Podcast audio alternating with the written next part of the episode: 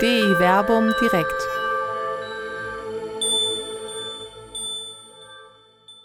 Des Menschen Sehnsucht nach dem anderen. Leib, Liebe, Sex mit Dr. Werner Kleine und Dr. Till Magnus Steiner. Ja, unser letztes DI-Verbum direkt ist zwar erst zwei Wochen her, kurz vor Weihnachten, und schon wieder treffen wir uns hier im Berliner Plätzchen, respektive in der Heiligen Stadt in Jerusalem. Till, ich begrüße dich dort in der Ferne und doch so nah. Mein Name ist Werner Kleine, Pastoralreferent der katholischen Citykirche Wuppertal. Heute Abend, direkt zu Beginn des Jahres, haben wir beide uns äh, ein Thema ausgesucht, das vielleicht, wenn man auf die Bibel schaut, scheinbar nicht ganz so naheliegend ist. Denn es geht um die Leiblichkeit des Menschen, um Liebe, Leib und Sexualität. Und da hat die Bibel erstaunlicherweise mehr zu sagen, als man auf den ersten Blick den äh, denken könnte. Und das gilt für das Alte wie für das Neue Testament. Das ist das Bemerkenswerte. Und äh, ich denke, dass wir in unserer Diskussion heute Abend vielleicht den einen oder anderen, äh, vielleicht auch neuen oder interessanten Aspekt äh, zutage fördern können, der für die Leute, die hier im Berliner Plätzchen anwesend sind, sind tatsächlich welche da, nicht ganz so viele. Ich bin ganz verwundert, dass überhaupt welche da sind hier Anfang des Jahres. Herzlich willkommen hier im Berliner Plätzchen und herzlich willkommen überall da, wo man uns jetzt vielleicht live oder später zuschauen wird. Ja, ich habe Ihnen das Thema eingeführt. Äh, wir werden gleich mit einem alttestamentarischen Text beginnen. Deswegen, bevor ich den Text vorlese, übergebe ich erstmal ganz kurz dir das Wort, Till. Genau, ich will anschließen an das, was du gerade gesagt hast. Wenn man über Sexualität und Bibel nachdenkt, da denkt man ja, auch wenn man vom Alten Testament herkommt, vor allem erstmal an Fortpflanzung, Sexualmoral oder vor allem Sexualtabus. Dann kommen einem ganz schnell die Gesetze über Homosexualität etc. in den Sinn. Aber man verpasst oder man denkt nicht oft daran, dass gerade in der Bibel im Alten Testament auch Sexualität positiv besetzt ist. Und um vielleicht in den Worten von Goethe was zu sagen, wir haben in dem Alten Testament die herrlichste, wie sagt das, die herrlichste Sammlung an Liebesliedern, die Gott je erschaffen hat. Und mit dem Text werden wir nämlich gleich anfangen mit dem Hohen Lied. Und das ist ein Lied, was durch die Geschichte hindurch immer sehr religiös interpretiert wurde. Es ist ein, eine Sammlung von Liebesliedern, wo Liebende miteinander sprechen, sich miteinander necken. Und das wurde durch die Geschichte durch immer wieder im Sinne der Allegorie ausgelegt. Was heißt das? Die Liebenden wurden übertragen auf Gott und die Kirche, Gott und die Synagoge, äh, Jesus und die Gemeinde. Aber wenn man die Texte liest und genau guckt, ist es vor allem erstmal das, was man da liest. Es sind Liebeslieder. Es ist eine Sprache, die voller Sexualität ist. Und wenn man, umso mehr man diese Texte liest, umso mehr merkt man, dass die Allegorien eine Verstehensmöglichkeit sind, die aber der Leser heranträgt. Wenn man versucht herauszueruieren, was wir gleich machen werden, was die Texte selbst sagen, dann sehen wir ein Feuerwerk von Sexualität. Und das ist genau das, wo wir hinwollen. Dieses positiv besetzt sein innerhalb der Bibel dessen, was Sexualität ist. Und das ist eben nicht nur Sexualmoral, nicht nur Tabu und es geht nicht nur um Fortpflanzung. Du hast gerade auch schon einige Themen angesprochen, die mit äh, Sexualität zusammenhängen und die äh, in der Gegenwart ja auch immer wieder diskutiert werden. Du hast das Thema Homosexualität angesprochen. Da gibt es ja zum Beispiel im Neuen Testament auch die sogenannten Lasterkataloge oder auch im Alten Testament. Äh, daraus versucht man dann herauszudestillieren, dass äh, Homosexualität etwa Sünde sei. Wir haben die heute Abend äh, nicht im Angebot, die Lasterkataloge, weil wir heute Abend andere Texte haben. Aber weil du das Thema aufgebracht hast, bevor wir jetzt in die Exegese hier vom, vom Hohen Lied einsteigen, und den Text dann auch tatsächlich zu sich selbst kommen lassen. Denn das Problem, hast du ja schon angeschnitten, ist, dass man diese doch sehr wie soll ich sagen, unprüde Sprache, die das Hohe äh, selbst verwendet, wie auch das Neue Testament, wie wir gleich sehen werden, äh, sehr schnell eben allegorisiert wird, weil man offenkundig auf sich selbst geworfen wird und merkt, welche Dynamik in äh, der Leiblichkeit des Menschen so drinsteckt und vielleicht kann der Mensch selber damit nicht so ganz umgehen. Das trifft eben offenkundig eben auch über andere sexuelle Formen wie Homosexualität zu. Ich sage das mal ganz allgemein hier am Anfang, weil ich dem Thema nicht ausweichen will die Bibel kennt Homosexualität gar nicht, weder im positiven noch im negativen. Das ist nicht das Thema. Die Bibel kennt lediglich, und da spielen die Lasterkataloge in ihrer Gänze drauf an, äh, sexuelle Ausschweifungen, die dann eingegrenzt werden, weil sie der Partnerschaft schaden. Die Bibel spricht, zumindest das Neue Testament, konsequent, wenn an den Stellen, die heute mit Homosexualität in Verbindung gebracht werden, immer von Männerbeischläfern.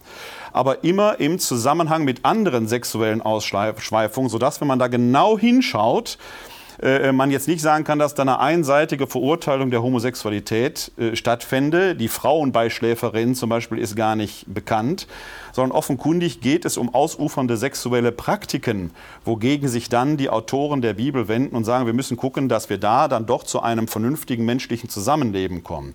Man muss also sehr genau hinschauen, was sagt die Bibel und was sagt sie gerade nicht. Das ist ein ganz allgemeiner Umgang mit äh, den biblischen Schriften, äh, den man da eigentlich anmahnen muss. Denn wenn man sich die Lasterkataloge im Alten wie im Neuen Testament da anschaut, dann müssen wir eigentlich direkt alle nach Hause gehen, weil da kann so gut wie keiner mehr letzten Endes bestehen. Und da jetzt einen Aspekt herauszugreifen und sagen, das ist die große Sünde, scheint mir doch ein bisschen schwierig zu sein.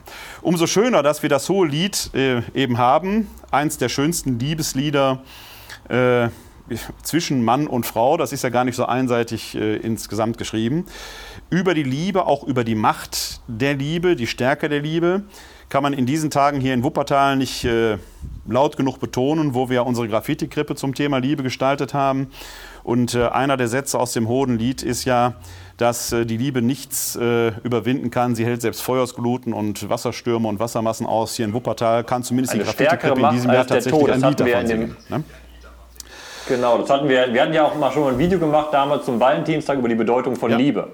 Und da haben wir ja schon mal ein bisschen über das Hohe Lied gesprochen, eben auch da das achte Kapitel angeguckt, was du gerade schön gesagt hast, wo eben der Liebesbegriff nochmal entfaltet wird, eben dass Liebe stärker ist als Tod, dass Liebe im Endeffekt die Feuersglut Gottes ist. Eine unglaubliche Macht.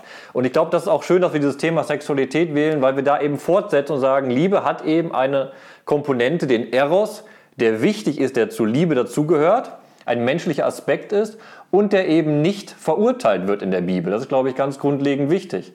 Und ich will noch ganz kurz zurückrekurrieren, was du gesagt hast über Homosexualität.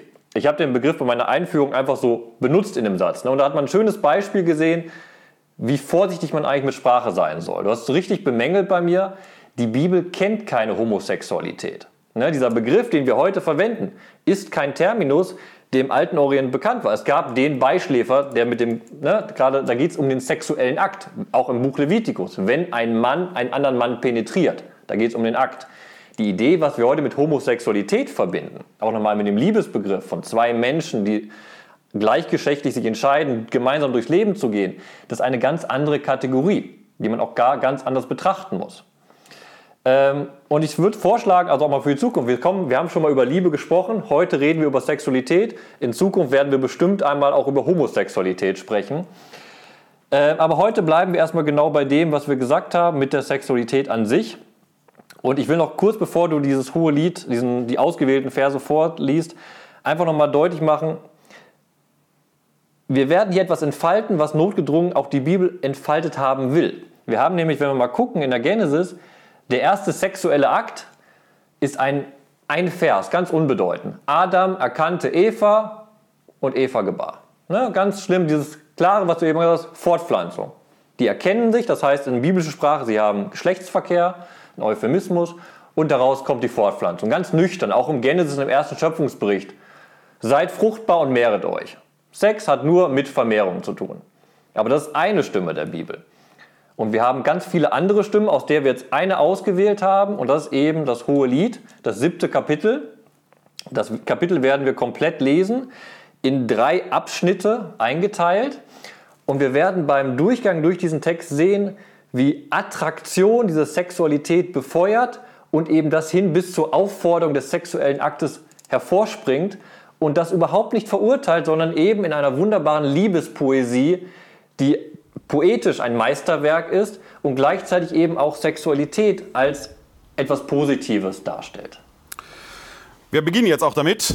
Thema Homosexualität habe ich mir notiert für eine der zukünftigen Veranstaltungen. Genesis merken wir uns für den neutestamentlichen Teil, da brauchen wir uns noch mal.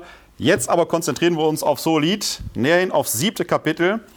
Wir haben gerade im Vorgespräch vereinbart, dass wir das in drei Kolonnen quasi lesen. Wir beginnen mit den Versen 1 bis 7 aus dem siebten Kapitel. Wende dich, wende dich, Schulamit, wende dich, wende dich, damit wir dich anschauen. Was wollt ihr, Schulamit, anschauen, wenn beim Tanz der beiden Lager? Wie schön sind deine Füße in den Sandalen, du Fürstentochter. Deiner Hüften rund ist wie Geschmeide, gefertigt von Künstlerhand. Dein Nabel ist eine runde Schale, Würzwein mangle ihm nicht. Dein Leib ist ein Weizenhügel mit Lilien umstellt. Deine Brüste sind wie zwei Kitzlein, Zwillinge einer Gazelle. Dein Hals ist wie ein Turm aus Elfenbein, deine Augen sind die Teiche zu Heschbon beim Tor von Bad Rabin. Deine Nase ist wie der Libanon-Turm, der gegen Damaskus schaut. Dein Haupt auf dir ist wie der Karmel, wie Purpur sind deine Haare, ein König liegt in den Locken gefangen. Wie schön bist du und wie reizend, liebe Tochter aller Wonnen. Ein wunderbarer poetischer Text. Und wenn man durch diesen Text hindurchstreitet, geht man an dem Körper der Frau entlang. Zehn Körperteile der Frau werden aufgeführt und die werden in ihrer Schönheit gefeiert. Wir fangen unten an bei den Füßen, dann geht es über die Hüfte, den Bauchnabel, über die Brüste, den Hals, Augen, Nase, Haupt, Haare entlang bis zu den Haarspitzen. Und das ganze Lied ist dazu gestaltet, die Schönheit dieser Schulamit zu feiern. In exegetischer Fachsprache heißt es ein bisschen nüchtern, das ist ein Beschreibungslied. Das ist ein typisches Genre, was wir im Hohen Lied haben, wo die Schönheit des Geliebten oder der Geliebten beschrieben wird. Und hier wird auch diese Schönheit gefeiert. Das haben wir ganz deutlich zum Beispiel in dem ersten Verb, damit wir dich anschauen. Dieses Anschauen bedeutet nicht nur ein einfaches Hinsehen, sondern auch ein belustigendes, lustgewinnendes Betrachten, was man ja auch in der Sprache, die sich danach entfaltet, hervorschwallen sieht. Ähm, ich möchte auch ein Augenmerk darauf legen, dass hier bewusst ein Wir steht, damit wir dich anschauen. Das heißt, hier wird die Schönheit der Frau, die beschrieben wird, in der Öffentlichkeit behandelt. Und das nicht abwerten, das ist das Wichtige an diesem Beschreibungslied. Es geht nicht darum, dass die Frau verobjektiviert wird. Ihre Schönheit wird beschrieben. Aber sie wird, und das wird vielleicht für den heutigen Leser nicht direkt deutlich, Sie wird in ihrem noblen Stand beschrieben. Sie wird als Fürstentöchter angesprochen. Und das Erste, was genannt wird, nach den Füßen sind ihre Sandalen. Und das ist ganz interessant, das einzige Kleidungsstück, was da genannt wird. Das kann man, es ist mühsam, was wird in den Kommentaren gemacht, heißt das, nur die Sandalen werden genannt, das heißt, sie ist ansonsten nackt und tanzt oder geht es nicht darum? Ich würde sagen, es geht nicht darum, aber die Sandalen sagen so oder so, sie ist eine vornehme Frau und Sandalen haben damals Leute getragen, die reich waren. Schwächlinge und Arme sind die Barfüßigen im Alten Testament. Also sprechen wir auch von einer hochgestellten Frau, der hier, die hier nicht als Objekt nur behandelt wird, sondern deren Schönheit im positiven Sinne gewürdigt wird, indem es beschrieben wird hier. Und da sind äh, viele Bilder, ich will gar nicht auf die ganzen Bilder eingehen im Einzelnen, äh, sind für uns etwas verwirrend, aber es ist wichtig, dass hier alle Bilder immer mit dem Kunsthandwerk des Menschen verglichen werden. Die Frau ist eben, ihr Körper ist ein Kunstwerk.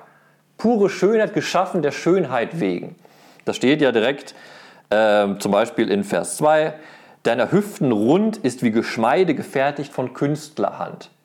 Das ist eine Würdigung der Schönheit und der Attraktivität der Frau. Und das Ganze ist gerahmt durch die klare Aussage, sie ist schön damit wir dich anschön, ansehen, anschauen, in Vers 2, wie schön, und dann hört es auf in Vers 7, wie schön bist du, wie reizend, Liebe, das ist ganz interessant, der abstrakte Begriff Liebe wird hier als Anrede direkt benutzt. Sie ist die Verkörperung von Liebe, weil sie die Tochter der Wonnen ist. Und man sieht hier schon, auf den ersten Blick ist es gerade für Leute, die das hohe Lied nicht kennen, ein Text, der so gar nicht irgendwie in die Bibel reinpasst. Weil man sagt, warum hier Beschreibung von einer Frau und auch gerade so aufreizend. Deine Brüste sind wie zwei Kitzlein. Was damit gemeint ist, dass zwei Kitzlein, die sich bewegen beim Tanz, man redet hier von hüpfenden Brüsten in der Bibel. Ein bisschen absurd und ein bisschen wegführend eigentlich für viele Bibelleser, die doch eher das Fromme suchen. Und da kommt dann zum Beispiel genau das, was ich eben angesprochen hatte, diese Allegorie. Dann versuchte man im Mittelalter zu sagen, okay, diese beiden Kitzlein sind das Alte und das Neue Testament, an dem man genährt wird. Das kann ich herantragen. Aber nochmal, was ich gerade gesagt habe, wir haben hier ein Beschreibungslied, wo der Leser in seiner Vorstellung angereizt wird, wie er von den Füßen bis zur Haarspitze der Frau deren Schönheit entdecken soll. Du hast ja jetzt gerade schon so ein bisschen die äh, mittelalterliche Exegese da angesprochen, hast aber äh, vorhin vor ein paar Minuten äh, auch schon mal davon gesprochen, dass diese Allegorisierung auch schon im jüdischen Bereich stattfand. Genau, das, seit Anfang, äh, man hat beim Hohen Lied eine lange Debatte gehabt, äh, auch im Judentum damals, gehört das überhaupt zu den heiligen Büchern dazu? Kann man so ein Buch in den heiligen, heiligen Kanon reinpacken? Und die Lösung damals war, dass man es eben allegorisch gelesen hat. Wenn ich das Ganze auf die Beziehung zwischen Gott und seinem Volk beziehe, dann ist es eine ganz andere Sinndimension. Das habe ich eben kurz demonstriert, zum Beispiel, wenn ich so Bilder auflöse, die eigentlich von den hüpfenden, tanzenden Brüsten äh, reden und auflöse und sage, aus christlicher Sicht, dass eben das Alte Testament und das Neue Testament, an dem wir uns nähren, dann hat es weniger diese sexuelle Problematik drin, die ein frommer Leser drin hat. Ähm, aber nochmal, das sind durch und durch, was wir haben, sind Liebeslieder und das ist nichts Neues im alten Orient. Wir können nach Ägypten gehen, wir können nach Sumer gehen. Überall gab es genau solche Lieder und gerade im Ägyptischen gibt es viele parallele Lieder, die genauso sind wie die acht Kapitel aus dem Hohen Lied. Das ist Liebeslyrik, die damals verfasst wurde, eben um die Schönheit von Liebe, die Schönheit von Frauen, die Schönheit von Männern zu beschreiben. Äh, mich hat es fast eher, was heißt fast eher, äh, mich hat es fast auch an einen mittelalterlichen Minnegesang äh, erinnert, den man da den schönen Fürstinnen und so weiter vorgetragen hat. was mir auch aufgefallen ist, jetzt auch noch mal beim Lesen des Textes, äh, dass die Frau ja quasi zum äh, Mittelpunkt der Welt da auch ähm, erklärt wird, weil ja doch auch Ortsnamen plötzlich eine Rolle spielen. Ne? Das, äh, der Turm aus Elfenbein, die Teiche zu Heschbon, das Tor von äh, Bad Rabin, äh, der Libanon-Turm, der gegen Damaskus schaut. Es scheint fast so zu sein, als wenn die ganze Welt auf diese Frau schauen würde. Ja, andersrum. Das ist, es, geht ja, es sind alles Vergleiche. Die Städte werden aufgeführt als Vergleiche um eben, dass ja das, dieses Beschreibungslied sucht in der Welt Sachen, die von Menschen geschaffen wurden und beeindruckend sind. Der Libanon-Turm, der Elfenbeinturm. Und die werden als Vergleich angezogen. Das Schönste, was die menschliche Hand schafft, schafft ist so schön wie du. Also es ist ein Vergleich. Es geht weniger darum, das lokal zu verorten, sondern es geht einfach darum zu sagen, sie ist eines der schönsten Geschöpfe, die es auf dieser Welt gibt. Sie kann mithalten mit dem, was man in großen Schönheiten verbinden würde. Das weiß ich, wenn du heute sagen würdest, ich glaube, das wäre nicht so romantisch, aber wenn du sagen würdest, oh, du siehst aber aus wie die neue Elbphilharmonie. Weiß nicht, ob das so guter, gut ankommt. Die einen sagen die so, die anderen sagen so. Ne? Das kommt drauf, kommt drauf an. Du wenn du gesagt hättest, wie die Wuppertaler Stadthalle, wären wir in Wuppertal alle sofort einverstanden gewesen. Nein, aber es geht genau darum, einfach das ist ja das Poesie. Es sucht Vergleiche für diese Schönheit zu finden. Und das hier eben im künstlerischen Handbegriff dessen, was die Menschen schaffen können. Aber nochmal, es geht weniger auch um die Vergleiche, sondern um diese explizite Sexualität, die da drin ist. Zum Beispiel in Vers 3. Da steht der Wort, das Wort, dein Nabel ist eine runde Schale, Würzwein mangle ihm nicht. Wördi ist da der Bauchnabel erstmal angesprochen. Aber wenn man dann sieht, Würzwein, Feuchtigkeit und wenn man ein bisschen weiter guckt, auch ägyptische Figurinen, merkt man relativ schnell, dass der Nabel eigentlich auf die Vagina der Frau hindeutet. Und das ist mir sehr, sehr explizit. Das ist die feuchte Vagina, die da gepriesen wird. Die Fruchtbarkeit, das Sexsymbol. Das schwingt alles damit, auch was ich eben gesagt habe, die tanzenden Brüste, das ist durch und durch ähm, geladene Sprache, sexuelle Sprache. Man kann sich vorstellen, warum die fromme Seele an dieser Stelle direkt zurückzuckt und vielleicht darin aber gerade das Wesentliche übersieht. Äh, wenn ich mich richtig erinnere, war es Martin Buber, der einmal gesagt hat über die, ist ja ein jüdischer Religionsphilosoph, über die Menschwerdung Gottes äh, in Jesus, das wäre ein, äh, ich kann es nicht mehr wörtlich zitieren, ich zitiere es aus dem Gedächtnis, ein ausgewählter Akt der göttlichen Erotik ich habe diesen Satz in sehr jungen Pastoralreferentenjahren, vor 25 Jahren mal in einem Pfarrbrief zitiert und kriegte da äh, damals noch keine E-Mails, damals äh, von, von einigen doch sehr frommen Seelen wütende Briefe, wie man so etwas denn von Gott sagen könnte. Und ich habe es damals nicht verstanden, ich verstehe es heute auch nicht. Wenn sich die Leiblichkeit des Menschen doch einem göttlichen Schöpfungsakt verdankt. Und an dieser Stelle habe ich Augustinus nie verstanden, warum die Sexualität so negativ bewertet wird. Wenn sich doch die Leiblichkeit des Menschen einem göttlichen Schöpfungsakt verdankt, und wenn dieser selbe Gott in der Genesis, du hast es vorhin angedeutet, auch noch sagt, seid fruchtbar und mehret euch, geht ja ohne Leiblichkeit nicht wirklich. Wie kann dann die Schönheit eines Körpers und die damit zusammenhängende sexuelle Begierde, wie kann die Sünde sein? Im Neuen Testament gibt es ja dann den Satz Jesu, der in Abgrenzung sagt, euch ist gesagt worden, ihr könnt die Frau durch einen Scheidebrief entlassen und so weiter. Ich aber sage euch, wer eine Frau nur lüstern anschaut, äh, der hat die Ehe schon gebrochen. Ich glaube, dass man diesen Satz auch nicht äh, äh, als äh, Gesetzesweisung lesen darf, sondern eher mit dem äh, Humor, der Jesus eben auch zu eigen war, dass er gesagt hat, ich weiß doch, dass ihr alle den schönen Frauen nachguckt. Tut doch jetzt nicht so, als wenn ihr alle so überfromm seid. Und im Prinzip muss man das heute den Frommen vielleicht auch wieder sagen. Äh, die Frömmigkeit alleine ist, was mit den Lippen nur besprochen wird, ist das eine. Aber das, was das Herz in uns Menschen, was die Leiblichkeit des Menschen eben auch ausmacht, das ist doch eigentlich das Wesentliche. Und wir haben hier im Alten Testament mit mit dem Hohen Lied gerade so ein, ja, das ist ja schon eine sehr schwüle Erotik, die man hier quasi verspürt, äh, die uns das vor Augen führt. Und es ist schon bemerkenswert, welche Klimmzüge man da anstrengen äh, oder äh, ja dann auch äh, vornehmen muss oder an, sich anstrengen muss, um diesem Text dann auch noch immer eine fromme Wendung zu geben, indem man dann alles Mögliche allegorisiert.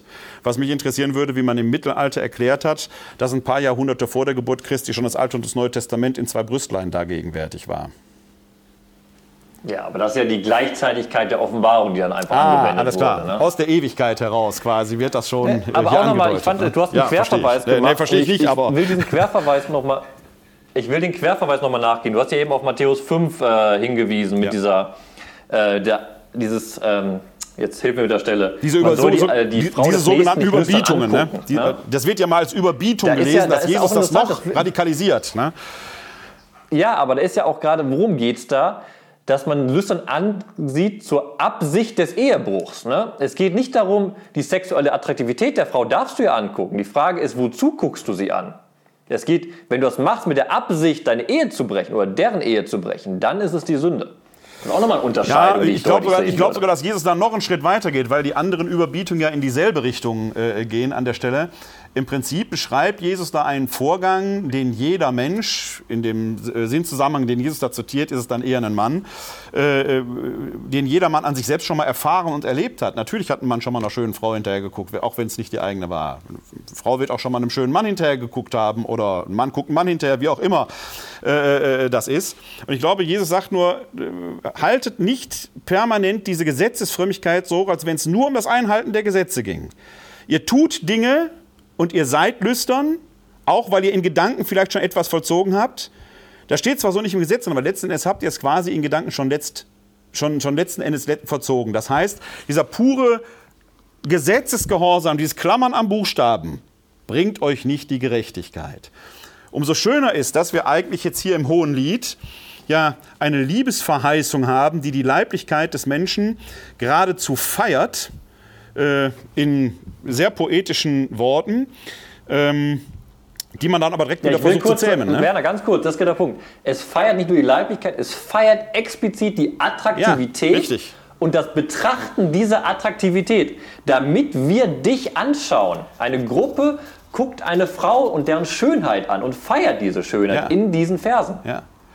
Äh, jetzt nochmal, bevor wir vielleicht im Text weitergehen, äh, eine kleine zeitgenössisch inspirierte Frage. Äh, dürfte man diesen Text hier in Zeiten von MeToo eigentlich so noch, könnte man den so schreiben? Wenn du sagst, der, die, die, die, die Szenerie geht ja quasi von unten nach oben der Frau entlang. Wenn heute eine Kamera das im Fernsehen macht und Kameras machen das im Fernsehen und interessanterweise immer nur bei Frauen. Ich habe noch nie gesehen, dass eine Kamera an einem Mann von unten nach oben entlang fährt. Dann gibt es zu Recht einen Riesenaufstand. Wie kriegen wir das hiermit überein? Gut, ist ein paar hundert Jahre älter, kann man jetzt vielleicht nicht so vergleichen, ja, aber also wir lesen ja heute die einfachste Antwort mit Die einfachste Antwort, mit der ich mich rausstehlen kann, ist es, damals war das der Sprachgebrauch, damals war es okay, kein Ding. Aber ich glaube, das ist genau der Punkt, und das können wir hier heute Abend nicht leisten, aber dazu will ich wenigstens die, äh, ein paar Worte sagen. Das Schöne ist, man kann ja nicht nur einen Text als Text lesen, sondern in seinem Kontext lesen. Das Hohe Lied als Buch lesen. Und was da wichtig ist, natürlich ist hier die Betrachtung dieser Verse, kann man aus heutiger Sicht sagen, das ist sexistisch, die Frau wird auf ihre Brüste, auf ihre Vagina etc. reduziert, das ist nicht in Ordnung. Gleichzeitig muss ich aber auch sehen und kann darauf hinweisen als Theologe, dass wir im Hohen Lied ein unglaublich feministisches Buch haben, was faszinierend ist. Die maßgabende Person in der Beziehung, wenn man das ganze Buch als Buch liest, das Ganze als ein Gespräch von Geliebter und Geliebten, also von Frau und Mann, die einander lieben, sieht, ist die Frau die tonangebende Person in der ganzen Beziehung. Und was noch faszinierender ist, es ist ein Buch, das sich gegen die patriarchale Struktur damals wendet. Weil die beiden, die da miteinander liebkosen, sind nicht verheiratet. Die stehlen sich aus dem Haus der Mutter weg, um einander liebkosen zu können. Das ist ein radikales Buch in der damaligen Zeit. Umso mehr faszinierend, dass das damals in die Bibel hineingekommen ist. Im Endeffekt wird hier eine freie Liebe gefeiert, die die Grenzen der Gesellschaft durchbricht. Ja, und wir haben und uns ja heute. In dem Kontext kann man natürlich immer noch sagen, die, Wort, die Wortwahl ist hier sehr sexistisch. Aber man muss auch gleichzeitig sehen, welches unglaublich feministisches äh, Potenzial in diesen Versen drinsteckt drumherum. Das, das, werden wir nämlich auch im weiteren Verlauf sehen, weil die Schulamit kommt selbst noch zur Sprache nachher. Ja, das wollte ich gerade sagen. Sexistisch wäre es ja, wenn es einseitig wäre, wenn es nicht auf Augenhöhe passieren würde. Aber das ist ja genau das, was im Hohen Lied passiert. Das ist ja gegenseitig. Die Schulamit wird ja eben auch genau, zur Sprache kommen. Und wir werden am Ende des siebten Kapitels ja noch sehen, dass sie plötzlich die Initiative ja auch ergreift und übernimmt. Genau. Und das ist noch ein wichtiger Hinweis, den du gesagt hast. Wir haben nämlich genau solche Beschreibungslieder auch über die Schönheit des Mannes der verglichen wird mit einer Götterstatue, mit goldenen Füßen. Das, also. ist, das ist genau das Wichtige beim Hohen Lied. Da begegnen sich beide Geschlechter auf Augenhöhe. Ich würde sogar noch mal sagen, die Frau ist sogar noch ein bisschen die Stärkere in der Beziehung, aber es ist eben eine Liebe, die auf Augenhöhe geschieht. Also so Lied lässt die Kamera auch beim Mann von unten nach oben fahren, was wir heute in den Talkshows und den äh, Redaktionen und äh, Regiebereichen vermissen. Eben, ganz wichtig, eben durch die Augen der Frau. Das ist ja das Schöne ja, okay. daran.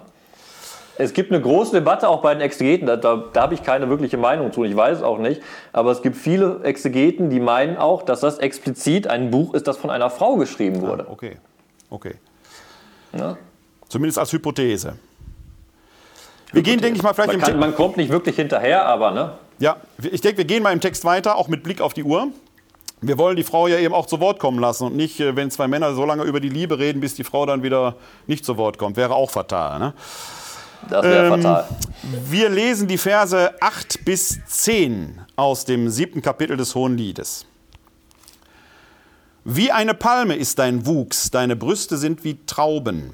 Ich sage, ersteigen will ich die Palme, ich greife nach ihren Rispen. Wie Trauben am Weinstock seien mir deine Brüste, wie Apfelduft sei der Duft deines Atems und dein Gaumen wie guter Wein, der meinem Freund glatt hinuntergeht, der die Lippen der Schlafenden netzt. Also wieder, wir haben hier sehr explizite Sprache, die sich noch sehr in der Absicht erhält. Das ist vielleicht ein bisschen missverständlich. Hier sagt, in Vers 9 sagt der Geliebte ja, ich sage und dann sagt, was er machen will. Das ist im Endeffekt, das müsste man eigentlich besser besetzen mit ich denke oder ich habe die Absicht. Und das Bild, was dann entfaltet wird, das muss ich, glaube ich, gar nicht weit erklären. Die Palme ist die Frau, die Rispen sind die Brüste und der Mann möchte auf diesen Baum hinaufsteigen. Das ist ein Bild, das einerseits etwas über den Wert der Frau sagt, spannenderweise, weil Palmen sind in der damaligen Zeit erstens sehr hohe Bäume, 30 bis 40 Meter, glaube ich, sind das schon. Und wichtiger, es ist ein schwer zu kletternder Baum, weil man ja kein Geäst hat, sondern die einzigen nur die Blätter oben. Also ein schwer zu erklimmender Baum. Das wird auch deutlich eben nachher, dass er nur die Absicht haben kann, aber das eigentliche Erklimmen ermöglichen kann nur die Frau ermöglichen. Die Frau in ihrer eigenen Ehre und ihrem Zulassen.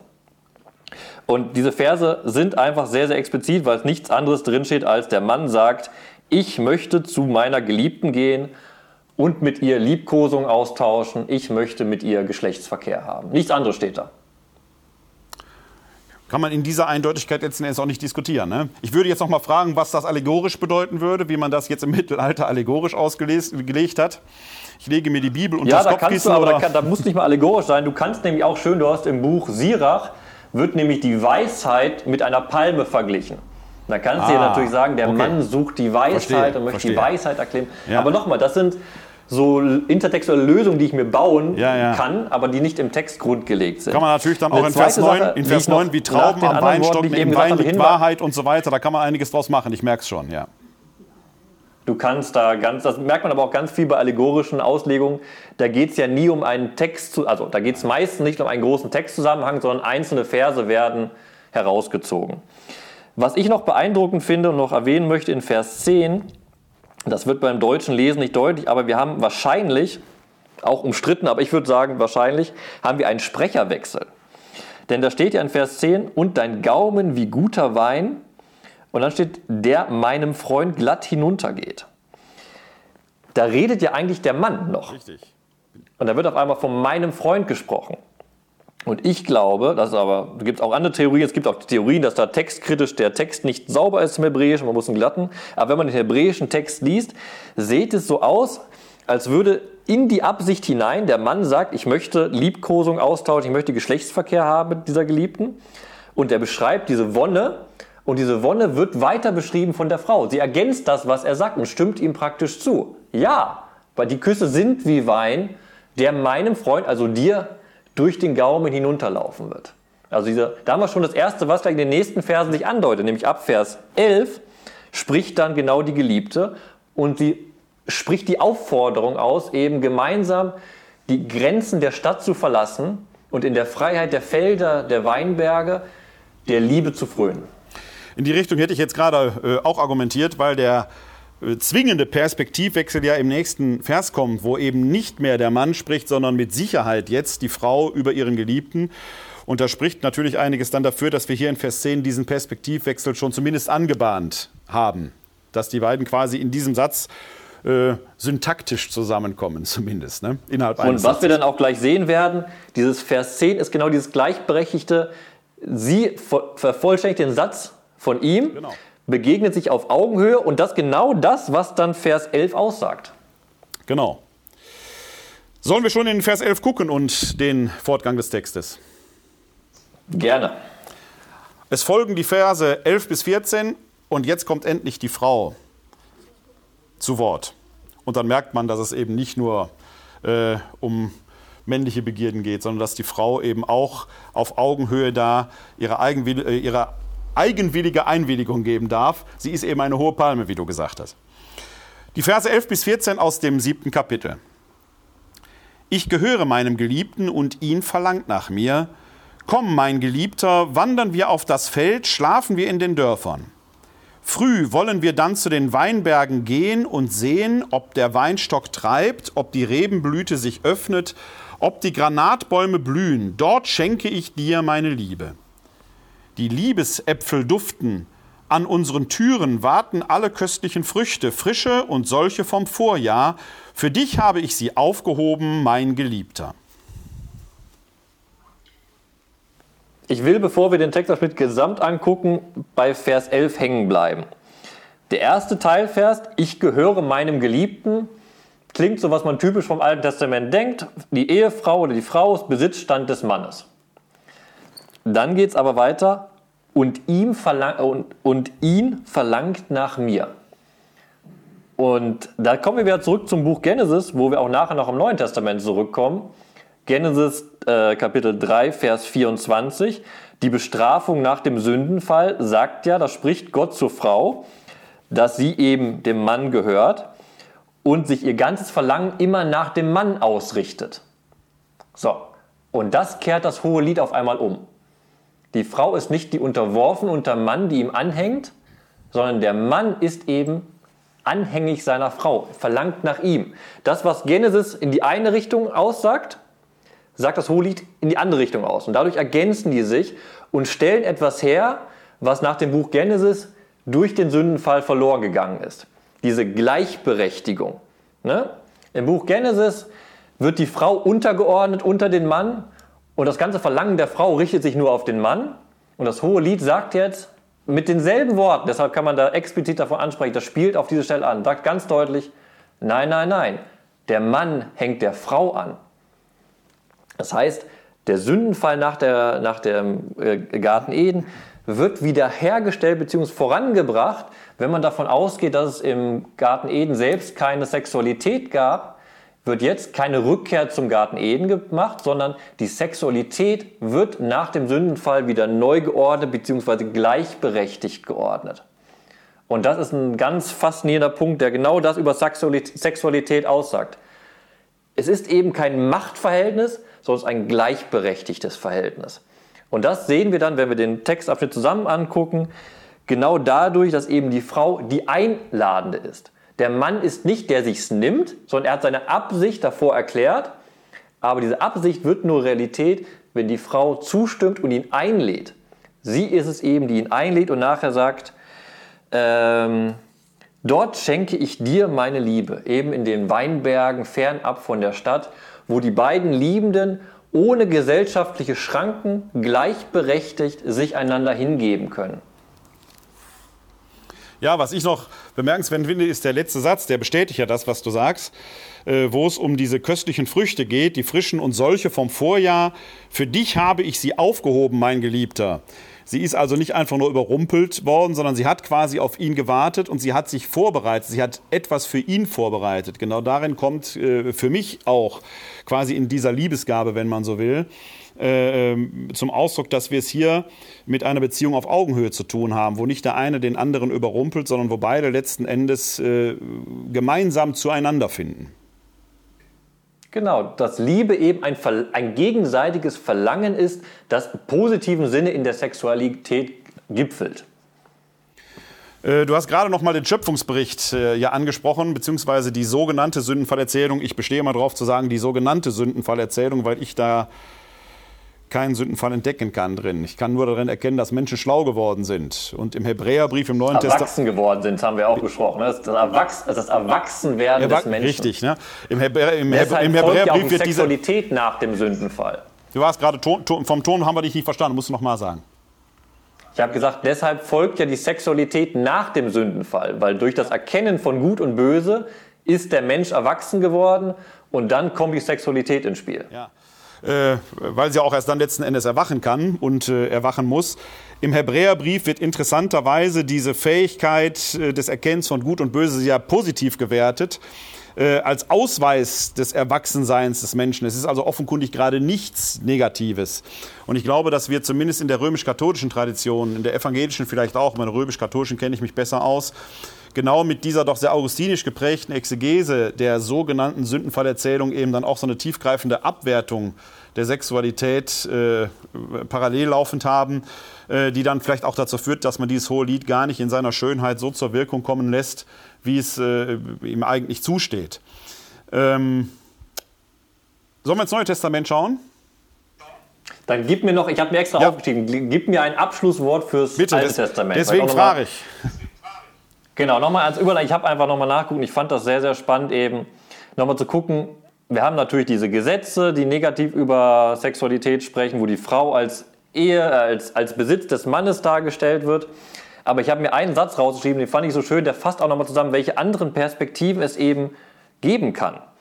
Das ist im Sprichwörterbuch im Kapitel 5, die Verse 18 und folgende. Da heißt es, Dein Brunnen sei gesegnet, freu dich der Frau deiner Jugendtage, der lieblichen Gazelle, der anmutigen Gemse, ihre Liebkosung mache dich immerfort trunken, an ihrer Liebe berausch dich immer wieder.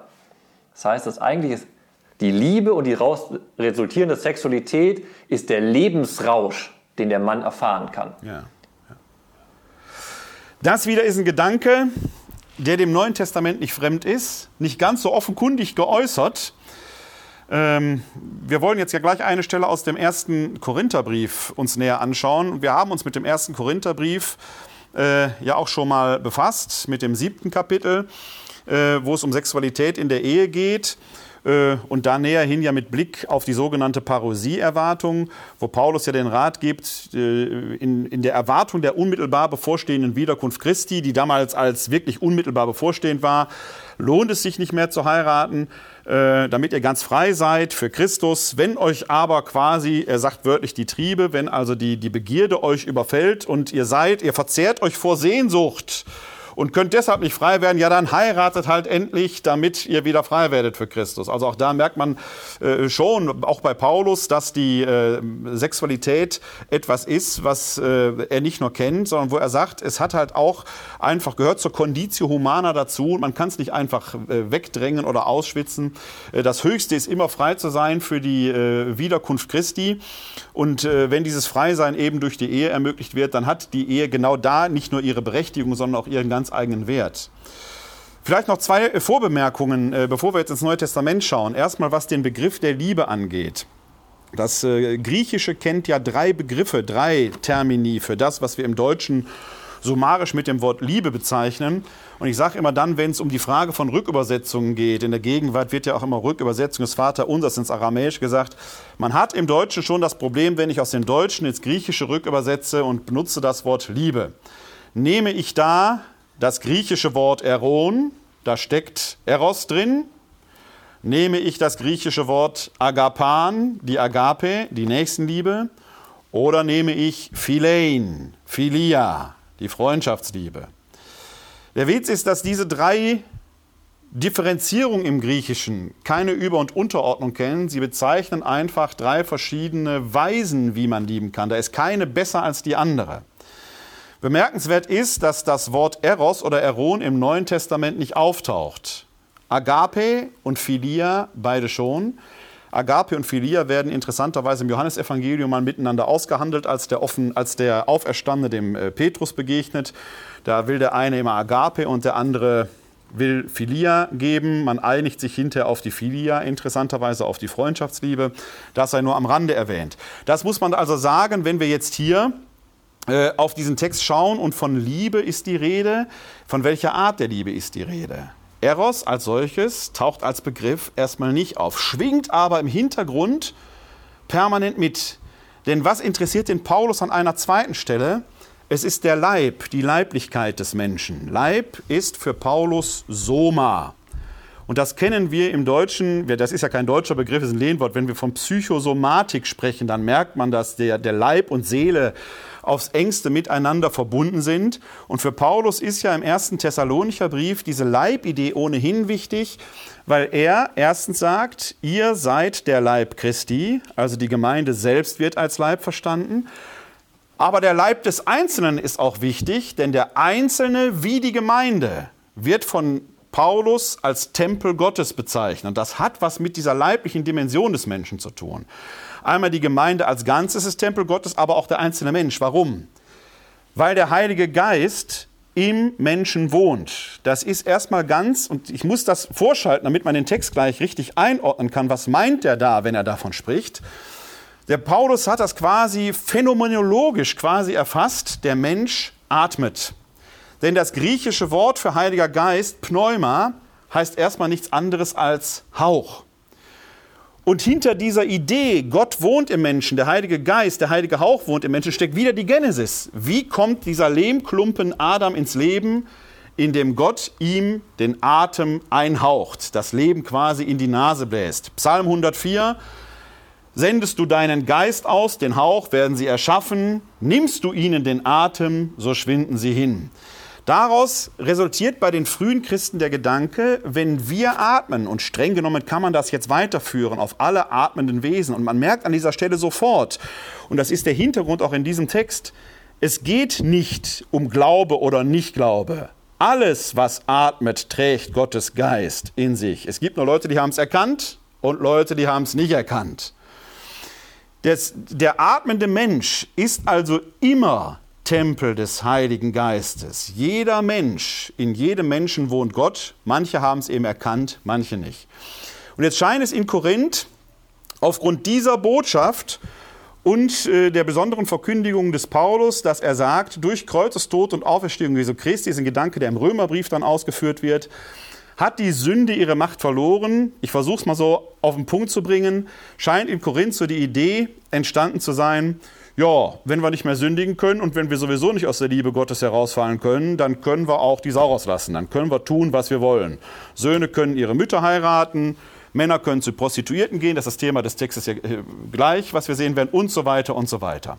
Und da scheint es eine Gruppe von Menschen äh, in der Gemeinde gegeben zu haben, die dadurch ihre äh, nicht ganz unberechtigten Zweifel hatten und dem Paulus einen Brief schicken mit der Frage, ist das so gemeint? Die Antwort des Paulus, und damit fängt der Text gleich an, ist bemerkenswert. Im Prinzip sagt er, ja, die, die so handeln, haben im Prinzip etwas Wesentliches verstanden, denen attestiert er sogar einen starken Glauben. Aber wenn die durch ihr doch moralisch fragwürdiges Verhalten andere in Zweifel ziehen, dann ist das nicht gut, was die machen. Denn wenn sie dadurch andere letzten Endes von Christus wegführen, dann ist das der eigentliche Schade. Und an dieser Stelle setzt unter anderem der Text ein, den wir uns jetzt äh, aus dem Neuen Testament für heute Abend vorgenommen haben zum Thema Liebe, Leib und Sexualität. Der findet sich im ersten Korintherbrief im sechsten Kapitel, die Verse 12 bis 20. Alles ist mir erlaubt, aber nicht alles nützt mir. Alles ist mir erlaubt, aber nichts soll Macht über mich haben. Die Speisen sind für den Bauch da und der Bauch für die Speisen. Gott wird beide vernichten. Der Leib ist aber nicht für die Unzucht da, sondern für den Herrn und der Herr für den Leib. Gott hat den Herrn auferweckt, er wird durch seine Macht auch uns auferwecken. Wisst ihr nicht, dass eure Leiber Glieder Christi sind? Darf ich nun die, darf ich nun die Glieder Christi nehmen und zu Gliedern einer Dirne machen? Auf keinen Fall. Oder wisst ihr nicht, wer sich an eine Dirne bindet, ist ein Leib mit ihr? Denn es heißt, die zwei werden ein Fleisch sein. Wer sich dagegen an den Herrn bindet, ist ein Geist mit ihm. Meidet die Unzucht. Jede Sünde, die der Mensch tut, bleibt außerhalb des Leibs. Wer aber Unzucht treibt, versündigt sich gegen den eigenen Leib. Oder wisst ihr nicht, dass euer Leib ein Tempel des Heiligen Geistes ist, der in euch wohnt und den ihr von Gott habt? Ihr gehört nicht euch selbst, denn um einen teuren Preis seid ihr erkauft worden. Verherrlicht also Gott in eurem Leib. Es ist wieder typisch, typisch äh, Paulus äh, im zweiten Petrusbrief mahnt der Autor ja, man muss den Paulus sehr genau betrachten, damit man nicht ins, äh, sich selbst ins Unglück stürzt. Das ist ja auch so. Diese Briefe des Paulus sind ja sehr argumentative Texte. Das ist jetzt schon ein Stilbruch gegenüber dem Hohen Lied gerade, wo wir viel Poesie hatten, wo wir viel bildhafte und bildreiche Sprache hatten. Hier argumentiert er über die Liebe, über die Leiblichkeit des Menschen und auch über Sexualität. Im Prinzip kommen die drei Themen hier zusammen. Denn worum geht es? Es geht offenkundig im Hintergrund um die Frage, ist es Christen erlaubt, weiterhin, ich betone weiterhin zu Prostituierten zu gehen? Weil Prostitution im damaligen äh, gesellschaftlichen Kontext an sich erstmal überhaupt kein Problem war. Sexualität wurde zwar nicht freizügig ausgelebt, aber Sexualität wurde ausgelebt. Es gab Tempelprostituierte, es gab Prostituierte in den Städten generell. Es gab relativ wenig moralische Bedenken äh, in der Gesamtgesellschaft dahin zu gehen.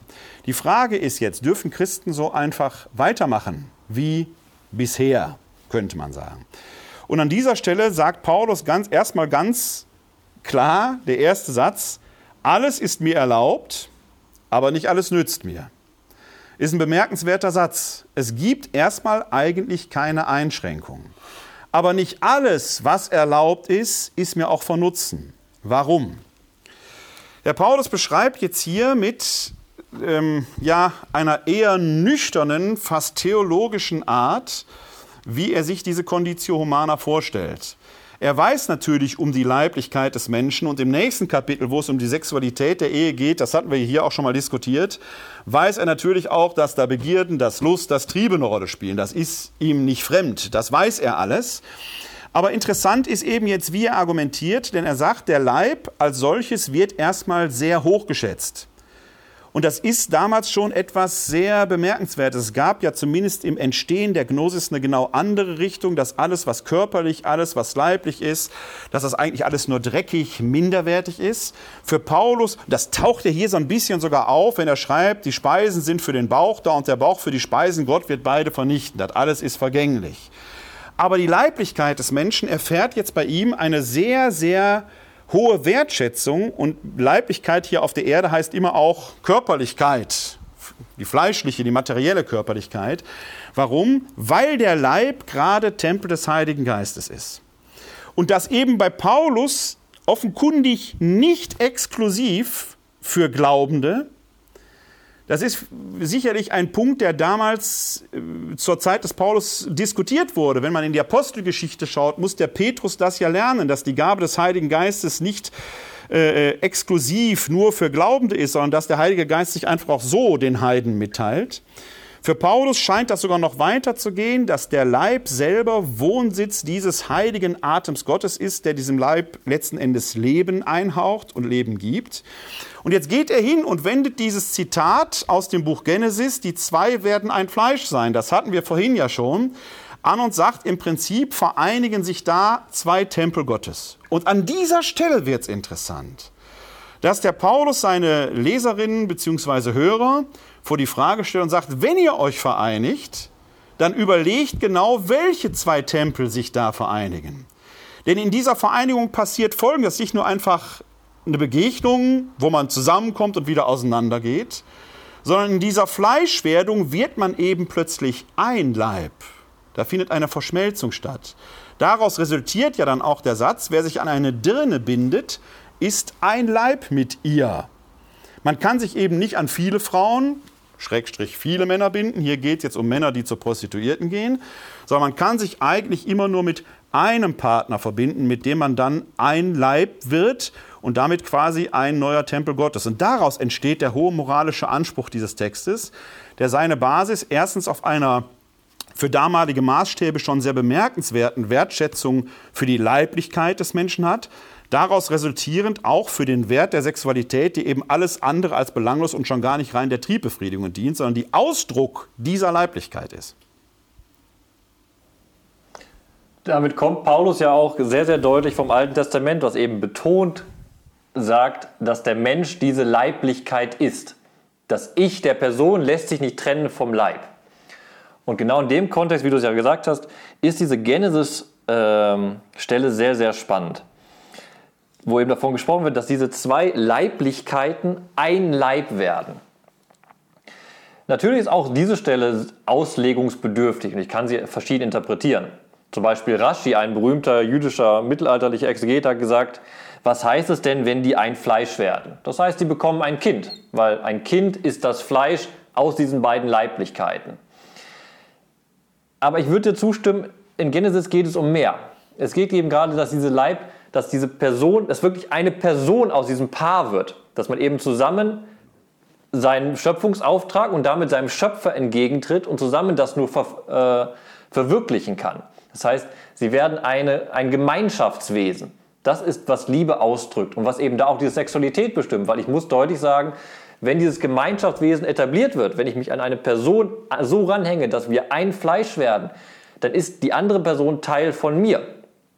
Und dann ist genau diese Frage dieser illegit, äh, dieser, na, nicht, ich will nicht falsch sagen, sondern dieser anderen Art von Sexualität, dieser Prostitution ein großes Problem. Weil ich bin, diese Idee dieser Prostitution basiert ja gerade darauf, dass eben nicht ein Leib sich daraus formt, sondern dass ein Gewerbe daraus kommt, eine, eine Dienstleistung daraus wird. Ähm, ich finde das interessant, es geht hier, glaube ich, weniger, was man auch sagen könnte, um eine Verurteilung, um Verurteilung von Prostitution an sich. Ich glaube, da muss man auch mal sagen, das war im damaligen Kontext in Korinth, war es einfach so gesagt, das war eine Gegebenheit. Das haben wir in Pompeji belegt, aber auch überall. Man hat ganz klassisch in der römischen Gesellschaft unterschieden zwischen ehrbaren Frauen und den unteren Armen, sozial Schwachen, die eben Prostitution betrieben haben, um einfach überleben zu können. Ganz simpel. Und auch interessant ist hier in dem Falle, was ich bei Paulus spannend finde, er redet, er redet ja auch in keinem Kapitel darüber, dass eine Frau sich nicht prostituieren soll. Wir können auch davon ausgehen, also meiner Ansicht nach, in der Gemeinde waren sozial schwache Frauen, die werden sich zur Prostitution angeboten haben, um das Überleben zu sichern. Darum geht Paulus hier gar nicht. Und Paulus thematisiert nur die Perspektive des Mannes. Das kann man ihm auch wieder zum Vorwurf machen. Ja. Aber die Perspektive ist genau die, was bedeutet es denn, wenn ich zu einer Prostituierten gehe? Es geht nicht darum, dass ich einen Leib forme, ein gemeinsames äh, Auftreten, Gegenübertreten gegenüber Gott, der gesagt hat, seid fruchtbar und mehret euch, sondern es geht darum, dass ich eine sexuelle Lust befriedigen will. Und das wird da verurteilt, weil das gegen diese Idee ist, dieser Leiblichkeit, die gerade ein sehr hohes Gut darstellt. Ein gemeinsames Leben, ein Gemeinschaftswesen ja. zu werden. Das ist ja ein Aspekt, der im letzten Satz, dieses verherrlicht also Gott in eurem Leib, zum einen nochmal äh, zum Ausdruck kommt, äh, was A, eine Wertschätzung des Leibes ist, aber B, auch nochmal die Verantwortung deutlich macht. Der, der Leib, den wir Menschen haben, ist gewissermaßen eben auch ein Werkzeug zur Verherrlichung Gottes und zur, zur Verkündigung seines Namens. Aber ich greife nochmal diesen Satz auch mit dem, sie werden ein Fleisch sein, wo du den äh, Rabbi vorhin zitiert hast. Äh, ich sehe es natürlich nicht so, dass hier äh, direkt schon unbedingt die Zeugung von Nachkommenschaft wieder angekündigt wird. Für mich ist bemerkenswert, dass die hier gerade nicht drin steht. Denn in der Genesis heißt es ja dann, seid fruchtbar und mehret euch. Da kommt es ja nochmal explizit zum Ausdruck. Ich glaube eher, dass in diesem, dieses Ein-Fleisch-Sein quasi die Wiederherstellung der Ureinheit des Menschen da war. Es ist vielleicht ein bisschen steil formuliert, vielleicht widersprichst du mir als Atheler da auch. Äh, der Adam ist ja erstmal für sich alleine, in meinen Augen weder Mann noch Frau, einfach nur erstmal ein Mensch, der in diese Zweiheit erst hineinkommt, weil er sich nach einem Gegenüber sieht, sehnt und dann aus seiner Seite, von seinem Fleisch, ein zweites Wesen gemacht wird. Es ist so ein bisschen wie diese platonische, diese platonischen Kugelmenschen, die durch diese Teilung ja erst in Mann und Frau werden. Ich weiß nicht, ob man da zu weit geht, ob man dem, der Genesis an dieser Stelle Gewalt antut, aber in meinen Augen hat es zumindest in diesem zweiten Schöpfungsbericht ja einen Grund, dass der Gott erstmal ein einziges Wesen, das offenkundig in sich erstmal weder Mann noch Frau ist, als Gegenüber erschafft und erst quasi durch diese Teilung aus der Seite heraus plötzlich ein männliches und ein weibliches Wesen, die dann die Namen Adam und Eva weitertragen, was ja eigentlich nur Mensch und Leben heißt, haben. Für mich ist das eher eine Anspielung darauf, dass in der Sexualität der, ich sag mal, hilflose, vielleicht auch verzweifelte, aber im menschlichen Sehnen steckende Wunsch nach der Wiederherstellung dieser Ureinheit drin ist, die Paulus dann gerade eben aufgreift und sagt, wenn du das mit einer Dirne tust, dann hast du mit einer Dirne diese Ureinheit hergestellt. Willst du das? Ich will dich ein bisschen korrigieren, weil ich es wichtig finde, ja, dass man auch das, bei der Bibel genau das. sagt, wir haben zwei Schöpfungsberichte. Ja. Du hast gerade beide Schöpfungsberichte ineinander gewebt. Das habe ich Im befürchtet. ersten Schöpfungsbericht, im ersten das sagen Kapitel, wirst. da steht dieses, seid fruchtbar und mehret euch. Richtig, Das ist der direkte ja. Auftrag an den Menschen. Okay? Das ist- im ersten. Das ist, Ja. Sexualität dient der Fortpflanzung. So. Ja. Und dann, ganz mit deiner Argumentation d'accord, im zweiten Schöpfungsbericht kommt dieser Satz, sie sind eben als ein Fleisch, ge- äh, äh, ihr sollt ein Fleisch sein. Das ist, ich gucke mal ganz kurz nach, Genesis 2 ist das, äh, im Vers 23. Und der Mensch sprach, das endlich ist Bein von meinem Bein und Fleisch von meinem Fleisch. Frau soll sie genannt werden, denn vom Mann ist sie genommen. Darum verlässt der Mann Vater und Mutter und hängt seiner Frau an und sie werden ein Fleisch. Genau. Okay. Was dann genau das Interessante ist, habe ich auch vorhin gesagt, ist, und das hast du auch richtig nochmal betont, bei dem zweiten Schöpfungsbericht geht es noch gar nicht um Sexualität. Die spielt da noch gar keine Rolle. Da ist der Vermehrungsauftrag nicht drin, keine Bevölkerung, sondern eben man verlässt das Haus des Vaters, die gesellschaftliche Ordnung und etabliert eine neue gesellschaftliche Ordnung, indem man sich mit der Frau dieses neue Gemeinschaftsbild, dieses neue Gemeinschaftswesen aufbaut. Ne? Und dann die Sexualität kommt beim zweiten Schöpfungsbericht erst nach dem Sündenfall wirklich explizit herein als Thema. Vorher Ja, wenn du- wenn du- Thema. wenn du Es geht eben gerade bei, beim zweiten Schöpfungsbericht darum, dass Mann und Frau ein neues gemeinsames Leben konstruieren, dadurch ein Fleisch werden. Ja, ich würde jetzt an dieser Stelle äh, ganz sanft nur, aber doch widersprechen wollen, weil die Sexualität in meinen Augen schon da ist, indem die beiden ein Fleisch werden. Da ist die Sexualität doch schon da. Das interessante, bemerkenswerte für mich am zweiten Schöpfungsbericht, hier bei Paulus und später bei Matthäus nochmal ist, dass die Sexualität eben nicht exklusiv der Zeugung von Nachkommenschaft zugeordnet ist. Das, da stimme ich dir zu, das passiert dann erst nach dem, nach dem Verlassen des Paradieses, wo dann im Prinzip der Mensch anfängt, selber die Welt zu bevölkern. Die Sexualität als solches ist bei den beiden aber doch schon da und sie hat einen Wert in sich. Und zwar einen, ich, ich, ich will's, ich finde jetzt einen schlechten Begriff, einen Partnerschaftsaspekt, der nicht zwingend die Zeugung von Nachkommenschaft mit sich bringt. Was man aus dem ersten Schöpfungsbericht, das hat Genesis 1,28, glaube ich, dieser Satz, seid fruchtbar und mehret euch. 1,28. 1,28 herauslesen könnte, dass es quasi ein zwingender Aspekt ist. Das ist ja gerade in der heutigen Diskussion um Ehe und Partnerschaft, auch innerhalb der römisch-katholischen Kirche, immer nach wie vor noch der springende Punkt, auch wenn wir um die Frage der Ehe gleichgeschlechtlicher, der Ehe für alle, der Ehe gleichgeschlechtlicher Partner und so angeben. Warum können die in der katholischen Kirche nicht heiraten? Weil sie keine Kinder kriegen können. Gilt ja eben auch für heterosexuelle Paare, wo mindestens einer zeugungsentfähig ist, die können auch nicht heiraten. Weil in der katholischen Kirche als oberste Maßgabe immer noch da steht, seid fruchtbar und mehret euch zwingend als Wesensmerkmal äh, für die Ehe. Weil Schöpfungsauftrag. Für mich interessant ist, ja, kann man nicht dran vorbeisehen. Im ersten Schöpfungsbericht steht das drin, Genesis 1,28. Aber es gibt eben hier bei Paulus, gleich sagt Jesus es im Matthäusevangelium, greift er den Satz ja auch nochmal auf. Und im zweiten Schöpfungsbericht offenkundig einen leibhaftigen Wert, ich betone es jetzt, einen leibhaftigen Wert der Sexualität in sich für die Partnerschaft von Mann und Frau, die bei Paulus hier so weit geht, dass er sagt, wenn du das mit einer Dirne machst, bist du mit der ein Fleisch geworden. Überleg dir, ob das die richtige für dich ist, quasi. Weil die Dirne wird sich nicht nur auf dich beschränken, ne, sonst würde sie ja ihren Lebensunterhalt nicht mehr so äh, äh, verdienen können. Und das ist für mich im, äh, eigentlich die, äh, der besondere Wert auch dieser Bibelstelle jenseits der Thematik ist ähm, ähm äh, die Hinzuziehung von Prostituierten eine moralisch saubere Geschichte. Du hast völlig recht, die Prostitution selber wird hier gar nicht in sich verurteilt, sondern der Mann wird im Prinzip nur angewandt, überleg, was du da tust, wenn du das machst weil die Sexualität in sich einen hohen Wert hat und zwar hier speziell betont mit dem Schwerpunkt auf der Partnerschaft als solches, noch gar nicht so mit, der, mit dem Ausblick auf mögliche Nachkommen, was ja nicht ausgeschlossen ist. Aber es hat einen Wert in sich, das ist für mich das Bemerkenswerte hier. Ja, also ich, da stimme ich auch nochmal zu, möchte nochmal einen Nachtrag machen zum dritten Kapitel. Das ist ja so ein bisschen zeitversetzt alles hier. Im Genesis 2 hast du diese Aussage, darum verlässt der Mann Vater und Mutter aber wir sind in einem Kontext, wo es eigentlich gar nicht noch Vater gar und Mutter, noch gar nicht gibt, genau. noch gar nicht in Perspektive da ist. Weil im Kapitel 3 wird ja deutlich gesagt, Adam und Eva waren nackt, aber ja. empfanden keine Scham. Ja, genau. Das ist das, was wir auch mit Sexualität genau. verbinden, ist noch gar nicht da. Und das wird auch grundgelegt, weil in Genesis 3 der Lebensbaum noch zugänglich ist. Es gibt gar keinen Grund für Fortpflanzung, ja. weil sie leben ewig an sich weiter. Ja. Das ist nochmal diese, genau dieser Fortpflanzung, die kommt dann im Nachhinein erst wieder. Das ist nochmal unterstrichen, das in Genesis 2 mit dieser Stelle. Darum verlässt der Mann Vater und Mutter und hängt seiner Frau an und sie werden ein Fleisch. Es geht eben um diese Partnerschaft, die sexuell ausgelebt wird, aber eben nicht als einziges Ziel nicht diese zwingend, Fortpflanzung ne? haben. Nicht, nicht, nicht, ausschließlich und nicht zwingend. Und vielleicht noch mal nur ganz kurz als äh, exklusive Seitenbemerkung.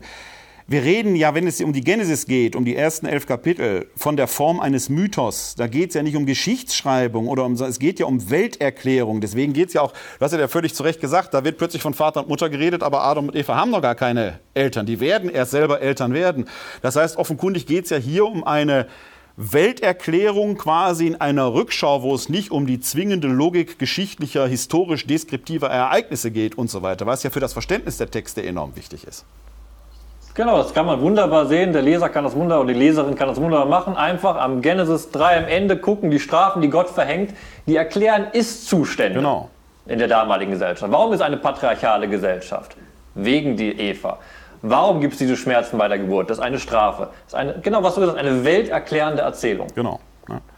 Und wie gesagt, für mich bemerkenswert hier bei Paulus, die Leiblichkeit erhält eine ungeheure Aufwertung bei ihm. Der Leib ist nichts Defektives, nichts Schäbiges, nichts Schmutziges, was der Mensch hinter sich lassen müsste.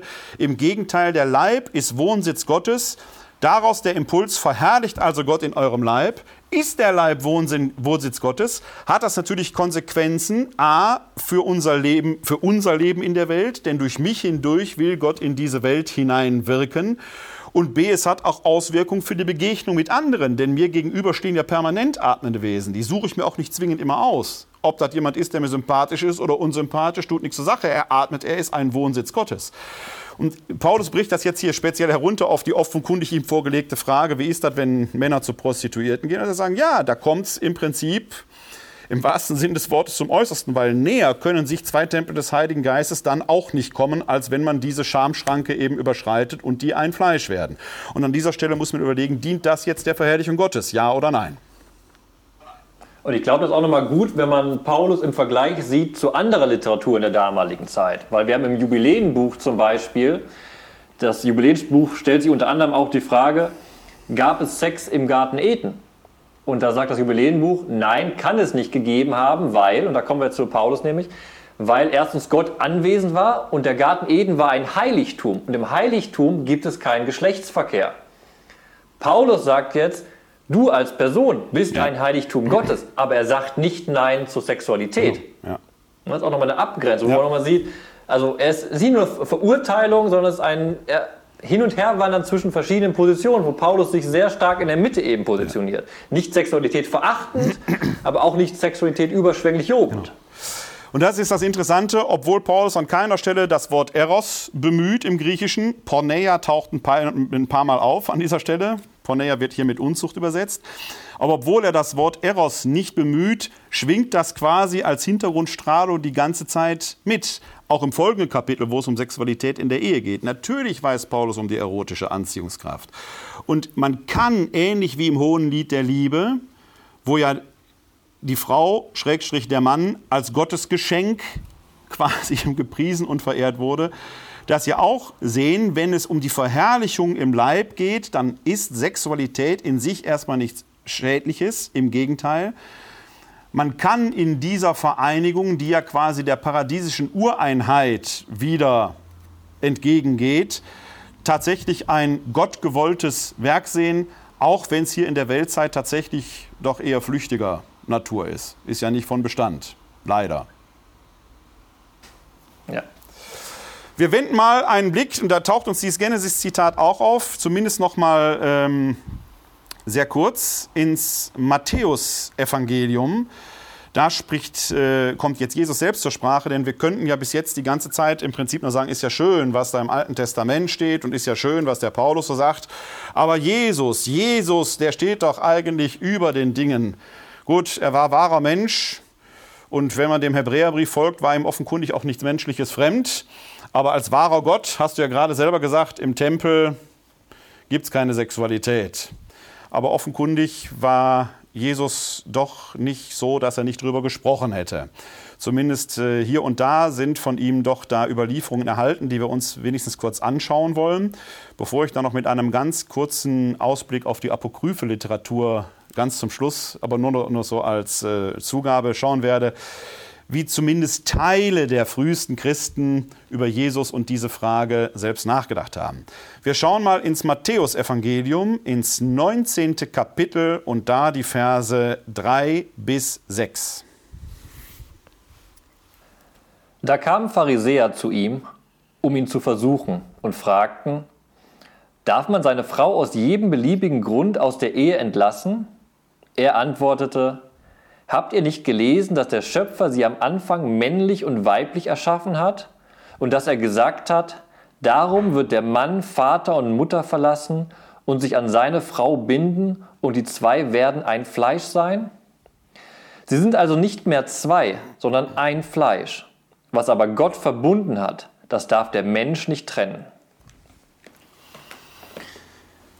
Das ist natürlich jetzt äh, gerade mit Blick auf die zeitgenössischen Fragen auch wieder so ein Text, wo genau der Satz, der Setz wieder auftaucht, der argumentativ immer angeführt wird, was Gott verbunden hat, das darf der Mensch nicht trennen. Er ist eine kleine Humoristin, äh, mit dem Augenzwinkern, humoristisch weiß ich nicht, aber mit einem Augenzwinkern eine Nebenbemerkung. Manchmal frage ich mich, wenn da zwei Menschen vor dem Altar versuchen, sich das Ja-Wort zu geben, der Mann der Frau und die Frau dem Mann, dann sagen wir ja sehr schnell, was Gott verbunden hat, soll der Mensch nicht trennen. Manchmal stelle ich mir vor, dass Gott im Himmel sagt, nein, nicht ihr beide, ihr seid die Falschen. Also es ist ein Satz, der ist auch nicht ganz ungefährlich, ne? ob das, was da vor dem Altar passiert, das richtig ist. Tatsächlich sagt das Jesus ja hier auch ganz anders, sondern er geht ja davon aus, Ausgangspunkt ist ja die Frage eines Pharisäers oder der Pharisäer, äh, die ihm versuchen, hier wieder mal eine Falle zu stellen. Äh, häufig kommen die Pharisäer und die Pharisäer bekommen deswegen auch so einen sehr negativen Touch mit. Tatsächlich glaube ich eher, dass die Pharisäer, zumindest Teile der Pharisäer, Jesus auch sehr wohlgesonnen waren. Man denke nur an Nikodemus und so weiter im Johannesevangelium oder Paulus selbst war auch ein Pharisäer. Also man kann die Pharisäer sicherlich nicht als Gruppe da plötzlich in so eine Verdammung schicken. Aber hier wird eben geschildert, dass da Pharisäer, zu ihm kam, um ihn zu versuchen, also offenkundig äh, ihm auf die Probe zu stellen. Falle ist vielleicht das äh, falsche Wort. Und die Frage ist, darf man seine Frau aus jedem beliebigen Grund aus der Ehe entlassen? Interessanterweise ist ja der Zusatz aus jedem beliebigen Grund. Also nicht, wenn etwa die Frau Ehebruch begangen hat oder so etwas. Also ist das völlig egal. Ich gebe einen Scheidungsbrief mit und weg ist er. Wir hatten ja vorhin schon äh, diesen Satz aus diesen Überbietungen, ich glaube Matthäus 5, du hattest vorhin nachgeguckt, wo Jesus dann gesagt hat, wer eine Frau nur lüstern anschaut, hat die Ehe doch schon längst gebrochen. Hier geht er jetzt aber argumentativ ganz anders vor. Er zitiert erstmal sehr ausführlich das Buch Genesis. Denn der Schöpfer hat sie doch am Anfang männlich und weiblich erschaffen. Also da kommt diese Dualität, die ja aus dieser Ureinheit entstanden ist, raus, wobei es hier tatsächlich ja eher um den ersten Schöpfungsbericht geht. Ich habe die jetzt wieder so ein bisschen zusammengefasst, gebe ich zu. Und dann kommt dieser Satz, weil Jesus es selber zusammenfasst, darum wird der Mann Vater und Mutter verlassen und sich an seine Frau binden und die zwei werden ein Fleisch sein. Der Bund, der jetzt danach erwähnt, wir sind nicht mehr zwei, sondern ein Fleisch, was aber Gott verbunden hat, darf der Mensch nicht trennen. Der Bund, den die beiden schließen, kommt also nicht durch ein wie auch immer geartetes Ja-Wort zustande, sondern indem sie sich in einem geschlechtlichen Akt vereinigt und so die paradiesische Ureinheit wiederhergestellt haben. Das zumindest insinuiert dieser Sinnzusammenhang, den Jesus hier sagt, äh, äh, äh, vorstellt. Wenn also ein Mann und eine Frau geschlechtlich verkehren, in diesem Moment schließen die quasi einen Bund. Da ist nichts von Jawort, nichts von Altar, nichts von irgendwelchen Trauformeln, sondern in diesem Moment schließen die einen Bund, was die äh, geschlechtliche Begegnung zwischen Mann und Frau ja nachgerade zu einem heiligen Akt werden lässt, bei dem man wirklich mit Paulus sagen muss, alles ist erlaubt, aber nicht alles nützt euch. Überlegt es euch also gut. In der Frage der Pharisäer schwingt ja im Endeffekt genau äh, mit, sie wollen Gesetze hören. Sie sagen, jeder beliebige Grund, und damit sagen sie im Endeffekt, okay, wir gucken bei Jesus, ob er jetzt die Gesetze aus der Tora, aus dem Pentateuch kennt. Es gibt ja Gesetze zur Ehescheidung, welche möglich sind. Und genau da überrascht diese Jesus-Antwort, weil es eben nicht eine Gesetzesantwort ist, sondern eine theologische Antwort, wie du gerade gesagt hast, aus dem Schöpfungswillen heraus. Um zu sagen eben, guck mal, Mann und Frau sind geschaffen worden um eins zu werden, diese Einheit darzustellen. Das ist schon mal beachtenswert zu sehen. Ne, man muss auch gucken, was, die, was du immer so schön sagst, was ist der Kontext dieser Frage? Wie ist die Frage eingeordnet? Und diese Sexualität, die da eben mitschwingt, ist eine erlaubte Sexualität, die eben, und das ist, glaube ich, der zweite wichtige Punkt, den man im Kontext des alten Orients betrachten muss. Das ist vielleicht ein bisschen nüchtern, aber im Alten Testament Sexualität, also ein Geschlechtsverkehr, konstituiert die Ehe. Das kann man jetzt sagen, das ist hart. Da gibt es auch in der Türkei heutzutage Debatten, zum Beispiel, wenn eine Frau vergewaltigt wird, dann muss der Vergewaltiger sie heiraten. So. Schwieriges Konzept für uns, im alten Orient ein bekanntes Konzept. Da muss man aber auch mitdenken, was Geschlechtsverkehr in der damaligen Zeit bedeutete. Geschlechtsverkehr in der damaligen Zeit, wo es keine Verhütungsmittel gab oder fast gar keine, war die Chance groß, dass eine Frau schwanger wurde. Eine alleinstehende Frau, die schwanger wurde, hilflos, gab kein soziales Netz und kein Jugendamt, sondern wäre eine Frau schwanger, hilflos in der Gesellschaft, ohne eine Möglichkeit danach nochmal zu heiraten, dastehend. Das heißt, Geschlechtsverkehr ist im alten Orient, und da spielt diese Stelle auch drauf an, ist eine hohe Verantwortung. Weil ich konstituiere eben ein gemeinschaftliches Abhängigkeitsverhältnis. Wenn aus dem Geschlechtsverkehr ein Kind hervorgeht, ist der Mann dafür verantwortlich. Das ist ja sogar ein Grund, äh, den man heute quasi aktuell immer wieder äh, auch nochmal äh, aufrufen muss. Wenn sehr schnell gesagt wird, was hat die Kirche denn gegen vorehelichen Geschlechtsverkehr? Ich kann mich erinnern, dass ich, das wird jetzt vielleicht 10, 15 Jahre her sein, mal äh, zu einer Gruppe äh, junger Firmenbewerber eingeladen wurde, die mir dann so Fragen stellen durften. Und so eine fragte, was hat die Kirche denn gegen vorehelichen Geschlechtsverkehr? Ich sage, ich kann jetzt äh, die Gründe, warum die Kirche sagt, theologisch kann ich das jetzt hier mit äh, alles Mögliche begründen. Für mich ist ein ganz wichtiger Grund damit verbunden. Ich sage, niemand will die Sexualität kleinreden. Wir reden ja den ganzen Abend ja schon darüber, dass die Bibel das gar nicht tut. Im Gegenteil, Sexualität ist etwas, was sehr hochgeschätzt wird. Aber das, was du jetzt gesagt hast, wird ja heute sehr schnell vergessen. Aus der geschlechtlichen Begegnung von Mann und Frau kann ein Kind entstehen. Es kann eine Schwangerschaft entstehen. Und das ist, glaube ich, mit ein ganz wichtiger Grund, warum die Kirche auch immer darauf hinweist, sich das nicht aus dem Blick zu verlieren, dass das eben geschehen kann und damit Verantwortungen verbunden sind. Auch wenn die Sexualität, wie wir ja bei Jesus letzten Endes ja auch. Es ist ja erstmal etwas, was Mann und Frau in sich angeht. Auch hier ist ja erstmal von Nachkommen gar nicht die Rede.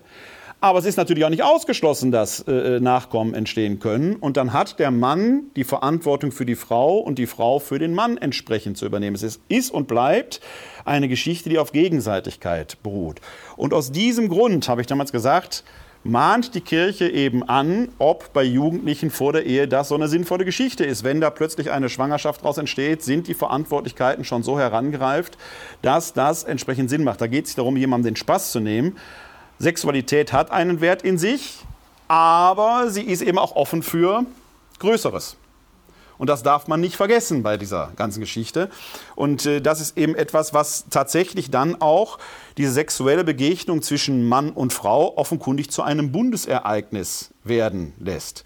Nicht ohne Grund sagt die römisch-katholische Kirche in ihrer Ehetheologie bis heute, das Ja-Wort vor dem Altar gut und schön, aber zustande kommt die Ehe erst mit allem, was dazu gehört, wenn sie der wunderschöne Ausdruck ist ja konsumiert worden ist. Das heißt, wenn tatsächlich diese Vereinigung, diese geschlechtliche Vereinigung mindestens einmal stattgefunden hat. Hat die nicht stattgefunden, kann man ja ein kirchenrechtliches Konsumationsverfahren führen. Das sind so die Gründe, warum ich es liebe, katholisch zu sein, wenn man über diese Dinge weiter nachdenkt. Aber im Endeffekt macht man hier tatsächlich ernst mit dem, was Jesus an dieser Stelle sagt. Es geht eben nicht nur um das Ja-Wort vor dem Altar, sondern es geht tatsächlich, wenn diese leibliche Dimension des Menschlichen in der Ehe auch ihren höchsten Ausdruck findet. Ja, diese leibliche Dimension ist, ist die Unterschrift unter dieses Ja-Wort. Darum geht es ja genau. So könnte man das sagen. Dieses Einfleisch genau. werden. Genau. Ja, äh, Till, ich habe noch angekündigt, äh, etwas über Jesus selbst zu dieser Frage zu sagen. Die Bibel schweigt sich an dieser Stelle bemerkenswerterweise aus. Ob Jesus da jetzt eigene Erfahrungen hatte oder nicht, wissen wir letzten Endes eigentlich gar nicht. Wir können da weder positiv noch negativ äh, etwas zu sagen. Wir wissen nur, dass sich offenkundig auch Frauen im Gefolge befanden und er offenkundig relativ wenig dagegen hatte, äh, sich von diesen Frauen auch liebkosen zu lassen. Man erinnere sich bloß an die Sünderin, wahrscheinlich eine Dirne, äh, die seine Füße salbt und seine ähm, äh, Füße mit ihren Haaren abtrocknet und so weiter. Man denke an Martha und Maria aus Bethanien, wo die Maria ihm zu Füßen sitzt, wo einige Exegeten meinen, das wäre die eigentliche in Anführungszeichen äh, ihm nahestehende Geliebte, soweit würde ich eben nicht gehen wollen, äh, wäre, die also noch näher ihm stand als äh, die Maria von Magdala, die man aber eben auch nicht vergessen darf. Ich persönlich glaube, dass äh, die Maria von Magdala zu Jesus schon auch eine sehr große Nähe gehabt hat. Denn nicht ohne Grund gibt es frühchristliche Apokryphen, aufgeschrieben im zweiten Jahrhundert nach Christus, also zeitlich nicht so ganz furchtbar weit weg, die sich genau mit dieser Frage beschäftigen. Da gibt es zum Beispiel das Philippus-Evangelium, Klammer auf, beide Evangelien, die ich jetzt zitiere, Apokryphe, sind gnostisch. Das heißt, die werten den Leib eigentlich sogar eher ab und sehen nur das Geistige als wertvoll. Deswegen stehen die bei uns nicht in der Bibel drin, sind eben auch im zweiten Jahrhundert erst aufgeschrieben worden, stammen also aus bestimmten gemeindlichen Kontexten, zeigen aber, wie man offenkundig damals relativ, äh, zeitlich relativ nah dran an den historischen Ereignissen doch mit den Protagonisten der Heiligen Schrift auch noch ähm, eine gewisse Nähe hatte. In diesem Philippus-Evangelium etwa heißt es, äh, dass Jesus eine besondere Beziehung zu drei Marias hatte. A, seiner Mutter. B, Jetzt wird der Text an dieser Stelle etwas undeutlich. Da steht seine Schwester, könnte aber auch ihre Schwester, also die Schwester der Maria heißen. Wobei es da schon komisch wäre, wenn zwei Schwestern Maria heißen würden. Also textkritisch sinnvoll ist eigentlich nur, wenn es seine Schwester heißt aber wir hatten schon Allegorisierung und Umdeutung, hatten wir schon vielfältig. Alles geht. Und Maria von Magdala und dann kommt der Zusatz seine Gefährtin. Was jetzt Gefährtin heißt, ob das jetzt Ehefrau heißt, ob das Freundin heißt, enge Vertraute, kann man jetzt wieder ganze Bände drüber schreiben. Aber in diesem Philippus-Evangelium ist offenkundig ein Aspekt aufbewahrt, der in die, diesen gemeindlichen Kontexten eine Rolle spielte, wo die Maria von Magdala auf diese Weise eine Aufwertung erfährt und woraus sich nicht zuletzt die ganze äh, romanhafte Aufarbeitung von Dan Brown zurückführt, äh, der dann in Maria von Magdala dann plötzlich den Jünger, den Jesus liebte, sieht. Das sind dann so Sachen, die dann da plötzlich heraus entstehen, die da sind. Noch interessanter ist für uns das Evangelium der Maria. Das ist das Evangelium der Maria von Magdala. Auch ein Text aus dem zweiten Jahrhundert wo der Petrus ganz entrüstet über Maria sagt, ich weiß, dass der Herr dich sogar auf den Mund geküsst hat. Also offenkundig zumindest eine solche innige Beziehung da ist, dass man sich gegenseitig auf den Mund küsst. Und dann entsteht in diesem Evangelium der Maria eben äh, der Gedanke, dass die Maria von Magdala vom, auch vom Auferstandenen äh, bei seinen Erscheinungen noch Botschaften bekommen hat, die selbst dem Petrus vorenthalten waren. Interessante Geschichte, weil man da sehen kann, dass offenkundig Petrus und Maria in der frühen Kirche sehr konkurrierende Gestalten waren. Habe ich aber auf DE Verbo mal Petrus versus Maria einen Text zu veröffentlicht, weil es da auch äh, um Streitigkeiten geht, wem ist er denn jetzt nur zuerst erschienen, der Auferstandene? Paulus im ersten Korintherbrief sagt Petrus, die Evangelien sprechen von Maria von Magdala. Für uns interessant ist, dass man Jesus, dem wahren Menschen, und wie Nicea ein paar Jahrhunderte später eben auch sagt, wahrer Gott, dann doch tatsächlich offenkundig auch zumindest eine äh, menschliche Sexualität dahingehend zugetraut hat, dass er Beziehungen intensiver Art zu Frauen gepflegt hat. Offenkundig war die frühe Kirche da nicht so prüde wie später das Mittelalter. Und vielleicht hat die frühe Kirche dann auch das hohe Lied so gelesen, wie es gelesen werden soll, nämlich als wunderbarer Gesang über Liebe, Leib und Sexualität, die der Mensch feiern darf und von der Martin Buber ja eben auch sagt, man kann Gott in der Sexualität durchaus eben auch nahe kommen. Das ist genau dieser Aspekt, dieses, dieses Menschlichkeit zu Ende denken. Ja, Mensch werden heißt auch Sexualität in den Bereich der Sexualität gelangen und das erleben. Deshalb ist es logisch, wenn Apokryphen da hineinsteigen und überlegen, wie kann ich das zusammendenken. Ich weiß nicht, welche Stellen, Textstellen du vorlesen wirst, aber das ist genau das. Apokryphen füllen ja Leerstellen auf, ja. die wir in Evangelien haben und fragen, wie ist es mit diesen Themenfeldern? Und das ist eine ganz logische Frage, welche Rolle Sexualität spielt. Ich lese jetzt abschließend einfach äh, mal diese beiden Stellen vor. Die eine ist aus dem Philippus-Evangelium, Spruch 32. Und Sie sehen, ich habe das Handy in der Hand, weil ich äh, das Buch zu Hause vergessen habe. Das sind also, man muss dazu sagen, apokryphe Evangelien sind weder geheim noch gefährlich noch verborgen. Man kann sie in wissenschaftlichen Textausgaben in jeder Bücherei, äh, jeder Buchhandlung äh, käuflich erwerben. Nicht die käufliche Liebe, aber die Apokryphen kann man käuflich erwerben. Das ist äh, Schneemelcher heißen die Bände. Die sind allerdings, weil äh, die immer erweitert werden, auch nicht ganz preiswert. Aber man kann sie eben auch im Internet finden. Das Philippus-Evangelium, Spruch 32, da heißt es, es waren drei, die alle Zeit mit dem Herrn wandelten, Maria, seine Mutter und ihre Schwester, und Magdalene, die man seine Gefährtin nennt, denn eine Maria ist eine Schwester und seine Mutter und seine Gefährtin. Wie gesagt, da kann man jetzt drüber lange diskutieren, was bedeutet Gefährtin. Das geht quasi von schon fast Ehefrau und Verlobter bis hin zu einer ihn begleitenden Freundin. Aber die Maria von Magdala rückt hier zumindest auch in eine sehr große, ich würde auch schon sagen, leibliche Nähe. Und dann haben wir das Evangelium der Maria, findet man auch im Internet. Das ist sogar nicht in diesem, also in meiner Schneemelcher-Ausgabe ist es nur rudimentär zitiert. Den gesamten Text äh, findet man im Internet. Wenn man eingibt äh, Evangelium nach Maria, Apokryph, dann sollte man auf entsprechende Seiten kommen, wo der Text überliefert ist. Und da gibt es eben einen äh, bemerkenswerten Streit zwischen äh, Petrus und äh, Maria. Äh, der Maria von Magdala, wo Petrus an einer bestimmten Stelle sagt, Schwester, wir alle wissen, dass der Retter dich lieber hatte als die anderen Frauen. Sage du uns Worte des Retters, derer du dich erinnerst und die du kennst, wir aber nicht, weil, sie, weil wir sie auch nicht gehört haben. Interessant hier eben dieser Satz, Schwester, wir alle wissen, dass der Retter dich lieber hatte als die anderen Frauen. Was also deutlich macht, dass zumindest in diesem Text vorausgesetzt wird, dass es eine doch sehr intensive Beziehung zwischen Jesus und Maria gab, die äh, offenkundig auch, sagen wir mal, äh, die leibliche Dimension zumindest nicht verleugnet. Das macht ihn sprachlos. Ich habe es geschafft. Nein, das ist richtig. Nein, aber du hast, ja, du hast ja ein Schlusswort gesagt. Das ist ja genau das. Das aber dieses Bedeuten, diese leibliche Dimension spielt einfach unglaublich mit. Ich kann vielleicht noch ergänzen, dass aus dem Alten Testament genau dieser Liebesbegriff, das ist der Sexualitätsbegriff, weil diese Ahava ist genau beides. Einerseits ein Bundesbegriff. Zwei Könige können sich lieben. Das hat nichts mit Sexualität zu tun. Aber sie gehen einen Bund ja. ein.